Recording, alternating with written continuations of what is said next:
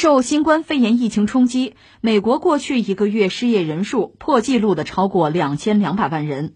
长期认为移民抢走美国人工作的特朗普，二十二号签署史无前例的行政命令，在六十天内暂停新移民入境美国。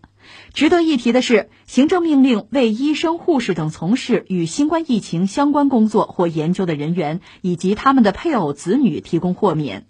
事实上，早在疫情爆发前，美国的医护行业就面临缺人的危机，其中超过四分之一的医生、百分之十五的护士都是外来移民。三月份疫情高峰时，美国有四点三万医护失业，美军也号召退伍军医返岗。月底，在已经向绝大多数国家停发签证的情况下，美国国务院专门开绿灯，宣布鼓励各国医生就近办签证赴美抗疫。哎呀，这美国的消息里关于移民呢，其实确实很引人关注，全球都会关注，因为美国是个移民国家，也是个移民大国啊。这我们一样一样说吧。首先就事论事，说这个事儿，这不嚷嚷几天之后，现在看来是尘埃落定，真要这么干哈。但是现在你说这个把移民这事我暂停了啊，这个其实在我看来真的是形式大于内容。我看有美国的媒体，人家说的更直接，说这不是表演吗？这就是一场秀。为什么这么说呢？就没有特朗普这一出啊？就目前，你说，就美国政府也已经基本上叫停了所有形式的移民，就大多数的签证啊，这程序已经停了。这里面有几个具体的细节。从特朗普那个角度讲，我们要保护美国人的就业啊，现在外来移民不能抢我们美国人的就业啊。是美国现在就业形势很严峻吧？他大概两千二百万的失业人口，或者我们这么讲，他二零零八年那次金融危机。就美国引起全球的金融危机嘛，他也没道歉嘛，也没人找他索赔是吧？从那时候开始到就是疫情爆发以前吧，美国的就业率，特别在特朗普时代呢，还是高起的，这成绩单是不错的啊。但是因为疫情的原因吧，我们就说现在，把零八年以来关于就业所有的成绩是一笔勾销，这是一个基本的状况。所以特朗普似乎，呃，至少对美国人来讲这句话说，我现在把移民这事儿我停了，就是保大家的就业。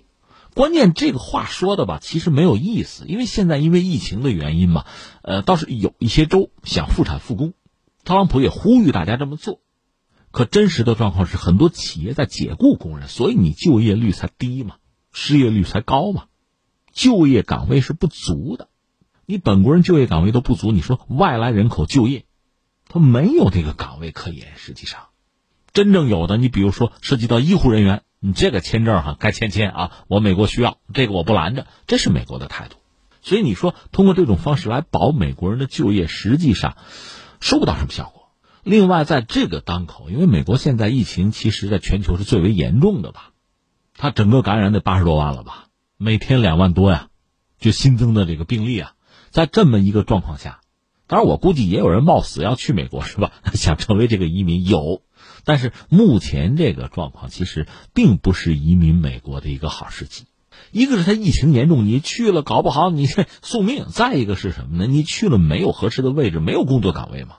另外，刚才我们不是讲了吗？没有特朗普现在这个行政令，移民的事基本上也停下来了，所以这有点多此一举的意思吧。既然是多此一举，还要做，那肯定有他特别的目的。这个目的就是表现嘛，就是告诉美国人民我在做事情。我们没有不作为，对吧？因为很多人指责美国政府不作为嘛，我要解释一下，我表现一下嘛。你要愿意联系到，还有这么俩事儿，一个事儿是前不久，这不是决定给美国老百姓发钱嘛？发钱他发的是支票啊，这支票上要印美国总统特朗普的名字，这是一出。另外呢，呃，美国有疾控中心啊，他也向全美向家庭吧，要寄送一些宣传材料，就是关于这抗疫的知识吧。这个封面上要印上美国总统特朗普致啊全美人民，这个抗疫指南要印这个。你说为什么想出名啊？至于吗？他不是出名，说到底是大选嘛，十一月份美国总统大选嘛。所以以前我们讲过，就是美国吧，它有好多这个政策，很多措施，你要看着有点晕。你要是从资本的那个角度，从那个立场去看，可能你就理解了。包括特朗普他的很多这个作为，你要是想不明白，那你要从大选那个角度去理解，可能你就想通了。你说他要是玩这个花活，就是制造假象，表现出自己在努力工作哈，为美国人民着想。那你说他这么演，难道没人看得出吗？当然有人看得出，因为美国现在两党其实争的是很厉害，甚至在撕裂社会。所以特朗普的这个招式吧，所以他的对立面就民主党那边是看得一清二楚的，而且会通过各种媒体吧。就一层层的撕开这个遮羞布，会是这样一个局面，所以就是徒增两党的争议和口水而已吧。这个放在一边，然后我们想说点什么呢？因为刚才我们讲，美国确实是一个典型的移民国家。目前就说美国移民人数吧，呃，在过去二十年间说是翻了一番，得有四千六百万，这占到全球总的移民数的百分之二十，有五分之一呀。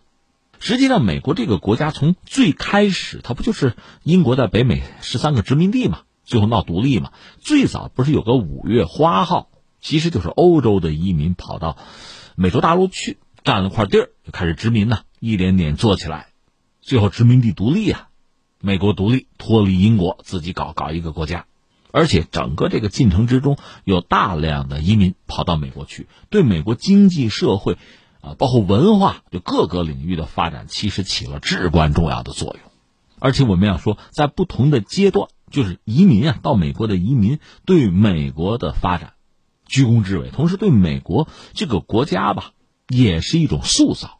所以很多人，你包括特朗普，你追，你往他们家看啊，他们家谱祖上移民德国的。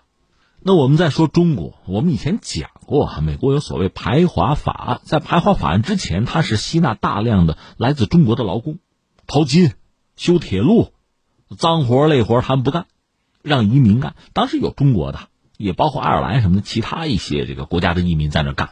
后来排华法案就意味着，呃，在美国的建设之中付出了艰辛的努力的华人没有办法被美国接纳，赶出去。当然，我记得前几年美国有的州啊，包括美国本身是不是也道歉了？但是在历史上，你看曾经有确实不堪回首的一段。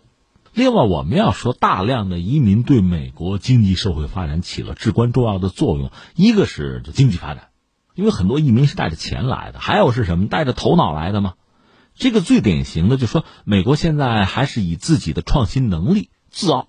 但是他这个创新能力大约还真是在二战前后开始逐渐到这个冷战，一直到今天，呃，比较强大。那这个强大也并非源自他的本土啊，实际上更多的是什么呢？打游戏讲开了外挂哈，也是靠移民，欧洲的移民嘛。最典型的一个例子，有人曾经拿一张照片，就一九二七年第五次索尔维会议，那是国际上最著名的当时的一个学术会议啊，世界上最主要的学术名家。基本上都是欧洲人，有个把单门个一两个美国人而已。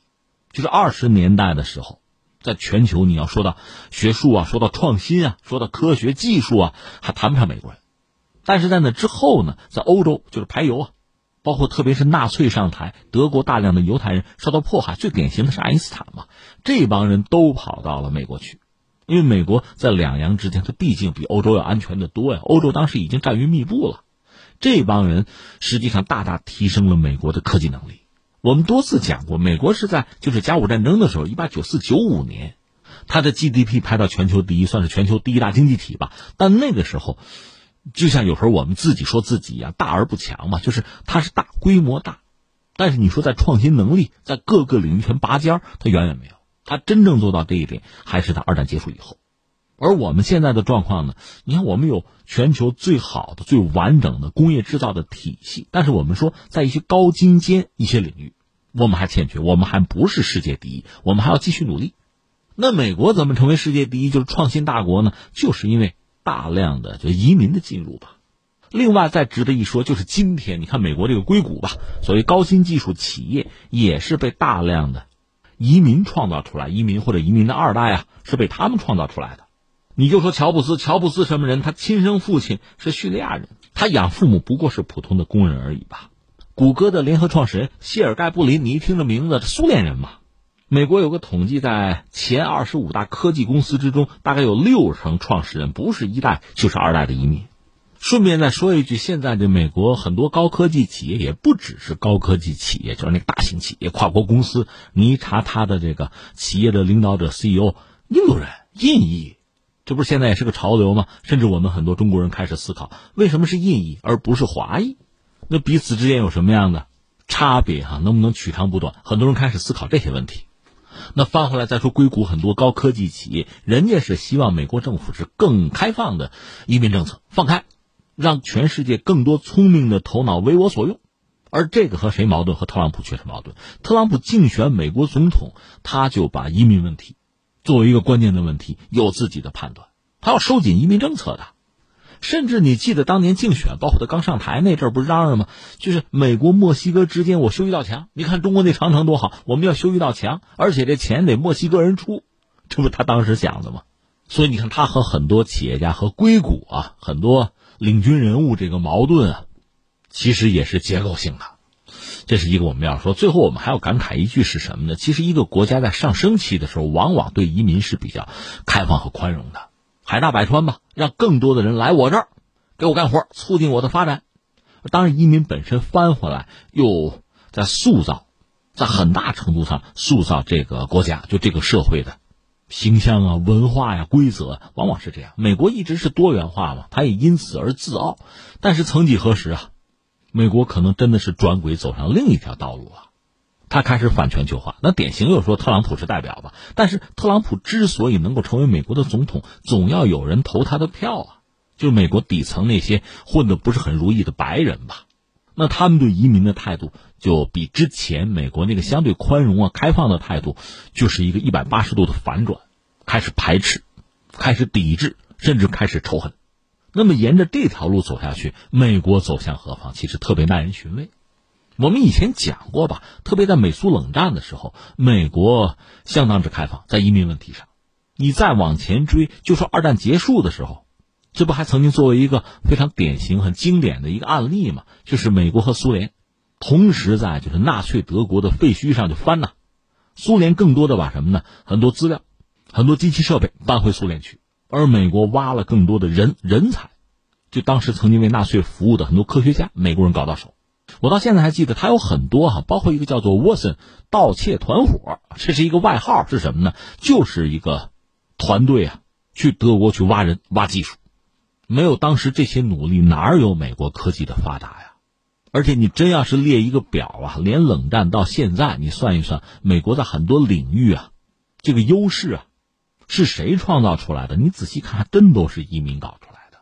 但是现在，如果美国真的改弦更张的话，他的移民政策真要发生大的变化的话，哎，这就太耐人寻味了。当然，我们现在知道，特朗普之所以这么做呢，应该说还是按我们刚才的判断，是为了选举，是为了选情，在疫情这样一个特殊背景下做的一个表演吧。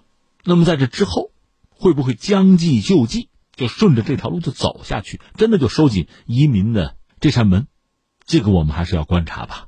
但是，一段时间以来，这两年以来，我们观察就是中美之间人员的交流交往似乎和以前比起来啊，不那么乐观。对方确实是在收紧呐，这也直接影响到双方在学术领域、在科技领域一系列的合作。但是这么做本身，应该说对整个世界会产生相当的影响。